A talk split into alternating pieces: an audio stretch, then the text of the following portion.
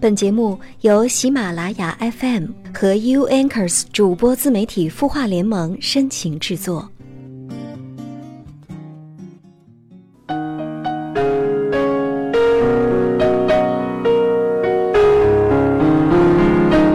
嗨，晚上好，我是主播小米，我在 U Anchors 主播自媒体孵化联盟，每晚九点，你的心事，我们愿意听。曾经有人做了一个总结，说人生的烦恼只有十二个字，那就是放不下、想不开、看不透以及忘不了。人生的每一个年龄阶段都有他各自的烦恼。首先，我们还是打开清音微信公众号的后台，有一位叫做卓心情的网友给我留言，他说：“小米，我遇到人生的一个转折点。”我和老公去年十二月份刚领证，预计今年四月完婚，而就在这个时候，我查出来刚怀孕。我们刚买了房子，凑钱付了首付，现在正是奋斗期。本来没想那么早要孩子，想明年再要，给我们一个缓冲期。一个是这一年好好奋斗，另一个是我们因为相恋不到一年，还想过自己的二人世界，没做好准备伺候另一个。我俩都想先不要，可是我觉得家人肯定不同意，现在心里很纠结。您对我有什么建议和指点呢？其实根本就谈不上建议和指点，只是想用一个母亲的角度来和你探讨这个问题吧。首先要恭喜你，很快要做妈妈了。你的情况跟我的一个闺蜜特别像，当时她也是闪婚，结婚后的第四个月就怀上了小 baby，而两个人的新房还没有交房。那个时候，他一度向我求助，该不该要这个孩子？我只告诉他，倾听自己内心的声音吧。作为一个母亲，她毅然决然地留下了这个孩子。不管怀孕有多辛苦，不管两个人的工作也是刚刚起步，最终小生命还是诞生了，给他们的小家庭增加了很多甜蜜的色彩。男方家人不错，婆婆过来帮他们带孩子，老公也很努力的工作。自己休完产假之后，继续在职场里打拼，婆婆也会适当的给他们二人世界的时间，所以闺蜜现在的生活状态还算满意。作为女人，作为一个母亲，我是不建议你把孩子拿掉，因为你要知道动一次手术对我们的身体伤害有多大吗？如果决定要这个孩子的话，就必须跟家人协商好，孩子谁能够帮忙带，也要提前跟老公沟通好。因为一个小生命的降临，你们的角色也是要面临着更大的变化，也要从新婚夫妇的新郎新娘的角色转换到新手爸爸和新手妈妈的角色了。另一方面，如果坚决不要这个孩子，身体的压力你能承受得了吗？倾听自己内心的声音是最重要的，也希望你能过得幸福吧。各位想要联系我的话，也可以在微信添加朋友这一栏当中输入 m m z y 幺零三幺，找到米米之音，直接关注留言就可以了。或者也可以将你的心事发送到清音的微信公众号。每晚九点，你的心事我们愿意倾听。我是主播小米。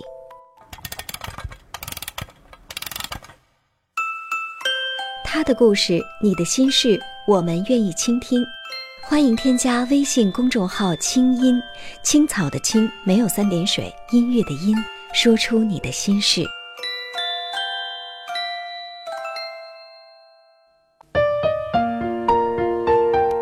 有人说，亲情从来都是我们这一辈子最甜蜜的负担，尤其是跟父母的恩情部分。每一代人的传承都有无数的苦难跟琐碎的艰辛，我们觉得自己对父母的报答还不够。就如同我们将来的孩子也会觉得报答我们的恩情还不够。今天我们要分享作者达达令的一篇文章，那些有浮于表面的痛苦假象。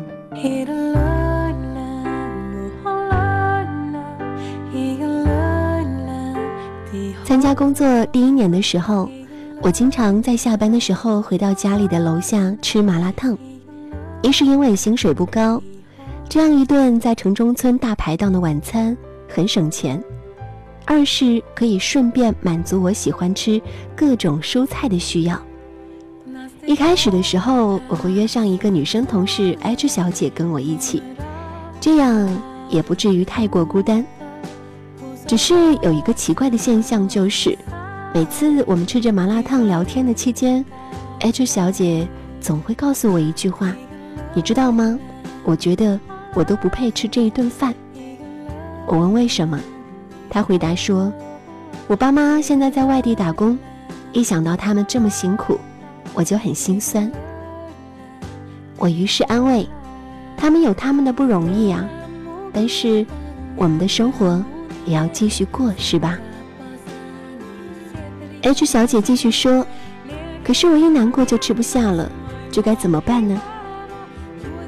我第一次被这样的话给噎住了。虽然我说不出来感觉，但是那顿饭吃得我很难受。后来在公司吃午饭的时候，跟 H 小姐一起拼桌。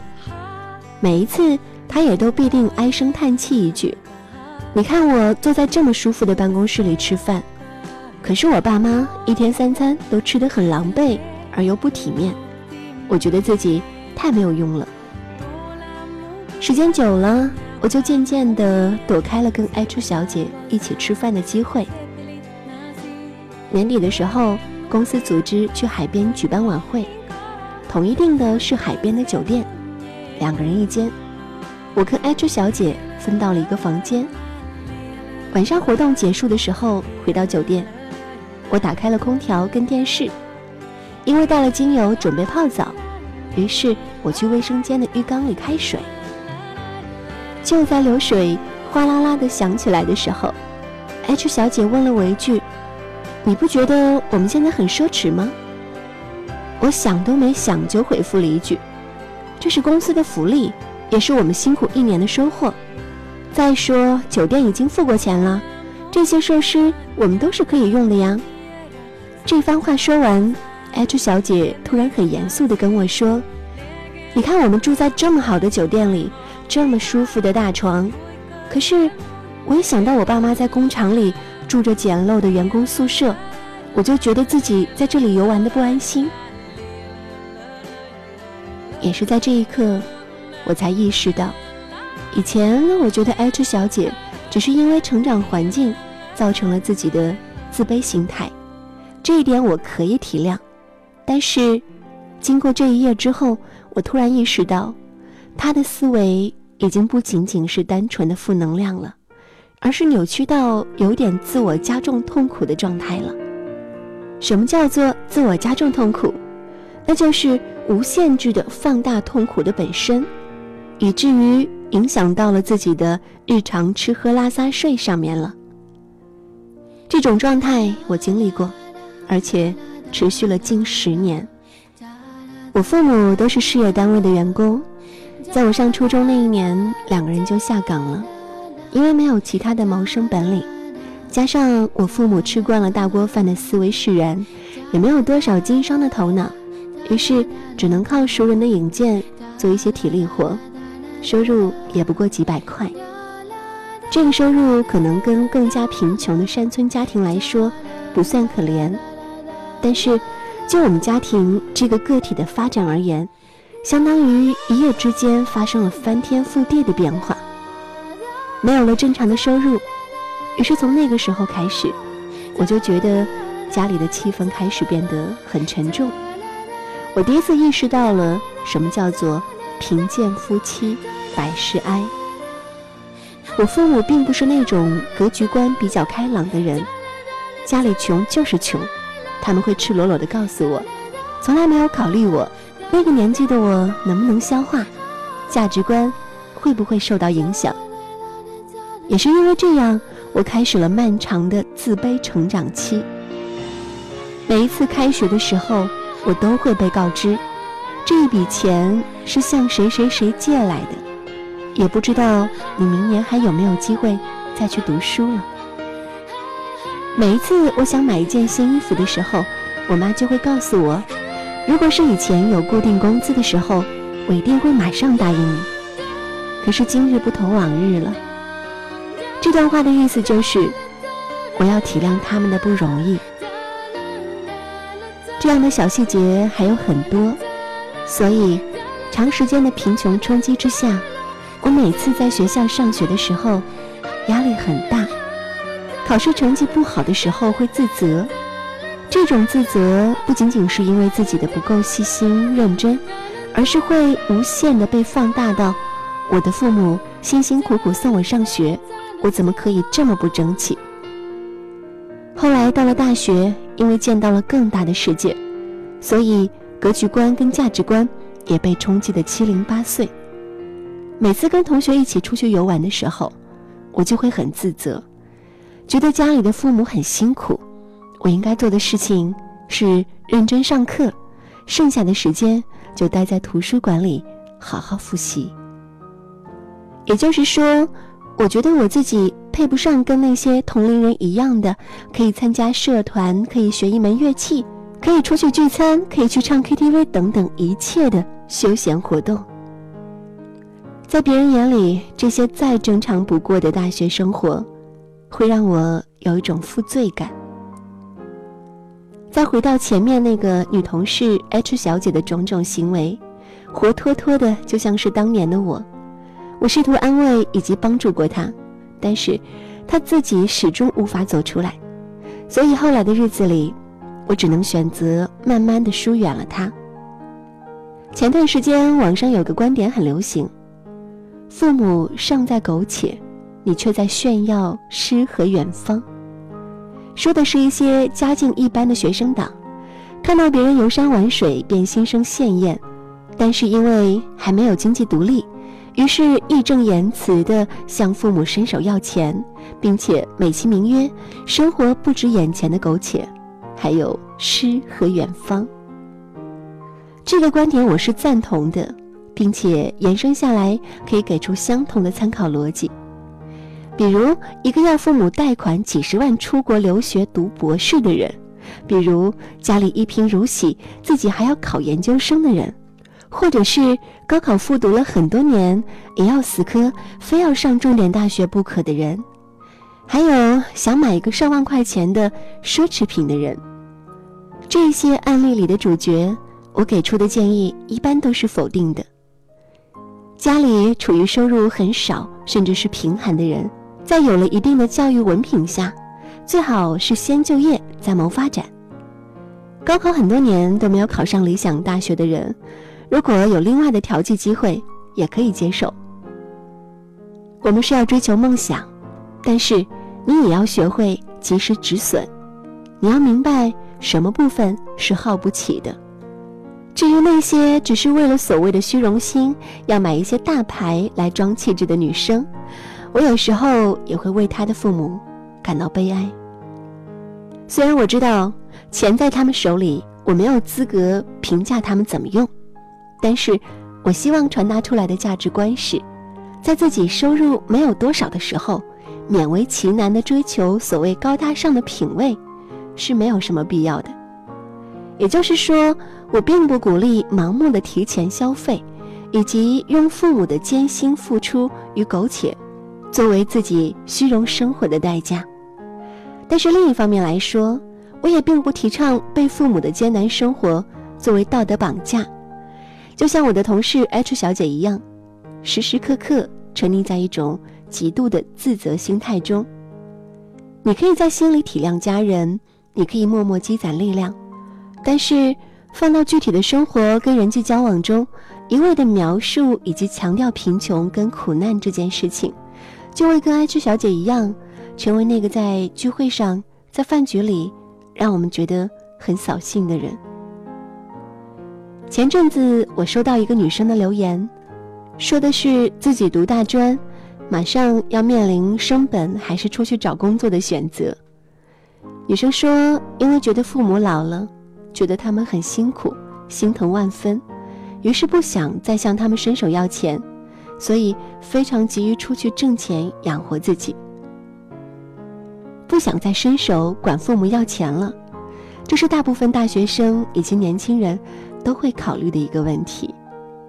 我们都知道，大部分的中国家庭里，我们的父母谋生都是比较辛苦的，无论是做生意，还是有稳定的单位，只要不是大富大贵型的人家，大部分也都是过得节俭而克制的。于是等到自己长大以后，当然也能够体谅到父母的不容易。但是我想表达的是，仅仅由浮于表面上的痛苦跟自责，是没有任何意义的。拿我自己来说，当年读书的时候，每一次当我拿着到处借来的学费去学校报名的时候，我没有一次不在心里恨过自己，并且无数次的在心里想着，我不要再花我父母的钱了，我要外出打工。我要改变家里的环境。这种情绪积攒到大学的时候开始迸发，我一次次的怀疑读书这件事情有没有用，上大学有没有用。我带着很沉重的负罪感过了四年的生活，我非常的不快乐。最极端的爆发点是我工作第二年的时候，我妈因为高血压、脑充血昏倒了，然后被送进医院。我是事后才被告知的，所以可想而知我有多自责，特别是放大到万一这一次就是永别的念想，这种感觉让我很后怕。可是痛苦归痛苦，还是熬了过来。我的解决方式并不是马上辞掉深圳的工作，然后回去一直守着我妈。这种孝顺是短暂的，也是痛苦的。因为如果我做出了这个选择，意味着我的收入会减掉很多，生活会过得更艰难，并且有可能会放弃了我想要的人生。我选择回到深圳，更加努力工作，赚更多的钱，于是有了更多的假期以及路费回家，于是给家里换了一个大房子，于是帮我爸妈买了保险，现在呢，他们有了退休金。老人家操心的部分少了，身体自然也就好了起来。对我而言，这才是具有实际意义的孝顺之道。很多人都在孝顺父母跟选择自己喜欢的方式过一生的逻辑里陷入两难。我一般给出的建议，不是以父母为先，而是要以后者为先。也就是说，你得先明白自己的生活想怎么过。然后再用自己的能力去尽孝。这些事情没有人会帮你解决，你要么迎难而上，要么一拖再拖。在尽孝跟追求自己想要的生活这两者之间，我已经做出了我能够努力的部分，我问心无愧。经过这件小事之后，我以前经常纠结的状态就慢慢调整了过来。于是也开始平和了起来。这种平和体现在，我知道我的父母正在慢慢老去，我知道我要努力奋斗才能赶上他们老去的速度，我知道我要挣更多的钱去改善家里的情况。这种报答报恩之情，我是一直放在心里的，但是我不会时时刻刻想着这件事情。有时候我会淡化掉父母过得不容易这件事情，因为上升到人生长河的大格局上来说，众生皆苦，我的父母也不过是这受苦中的一员。这是这个世界里很公平的一件事情。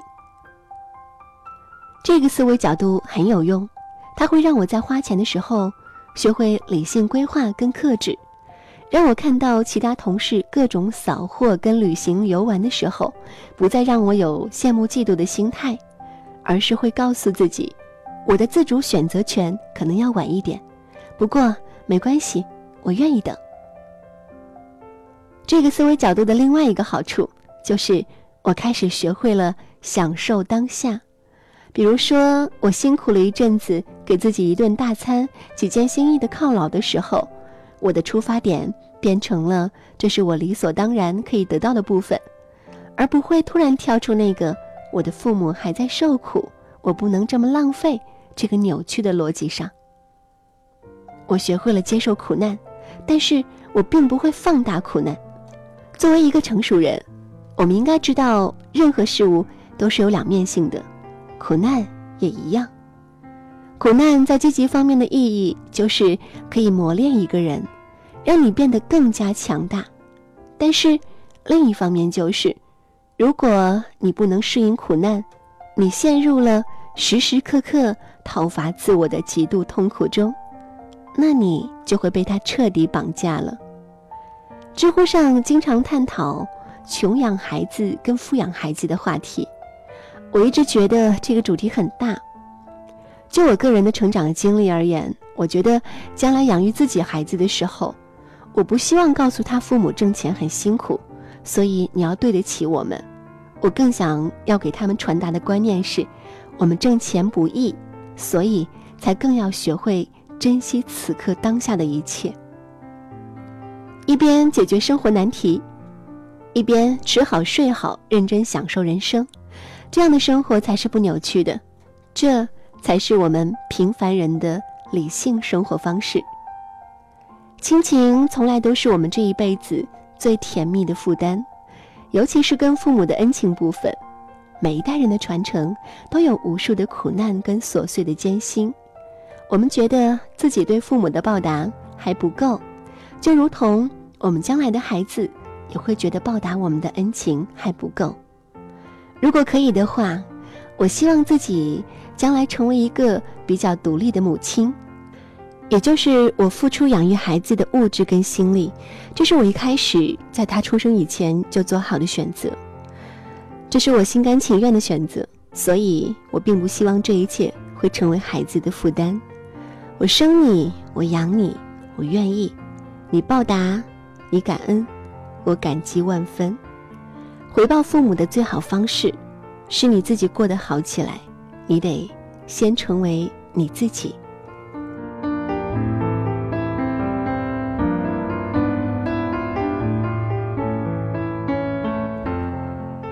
谢谢达达令给我们带来这篇美文，说的多好呀！也只有我们自己过得更好了，父母才可以放心的让我们去飞。今天节目就是这样了，感谢各位的收听和陪伴，我是小米。想要联系我的话，可以在微信的添加朋友这栏当中输入 m m z y 幺零三幺，找到米米之音，直接关注留言就可以了。或者也可以将你的心事发送到清音的微信公众号。好了，下期我们再见，周末快乐。暖暖余晖温柔如你慈爱的，感谢你啊，举起了我金色的童年。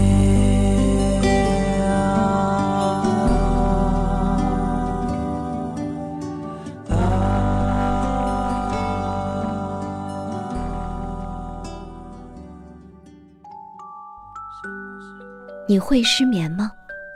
既睡不着又睡不够，就这样夜复一夜。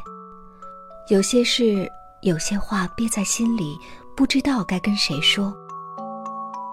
每天晚上九点，如果你有心事，我们愿意倾听。我们是 U Anchors 主播自媒体孵化联盟，祝你晚安，好梦。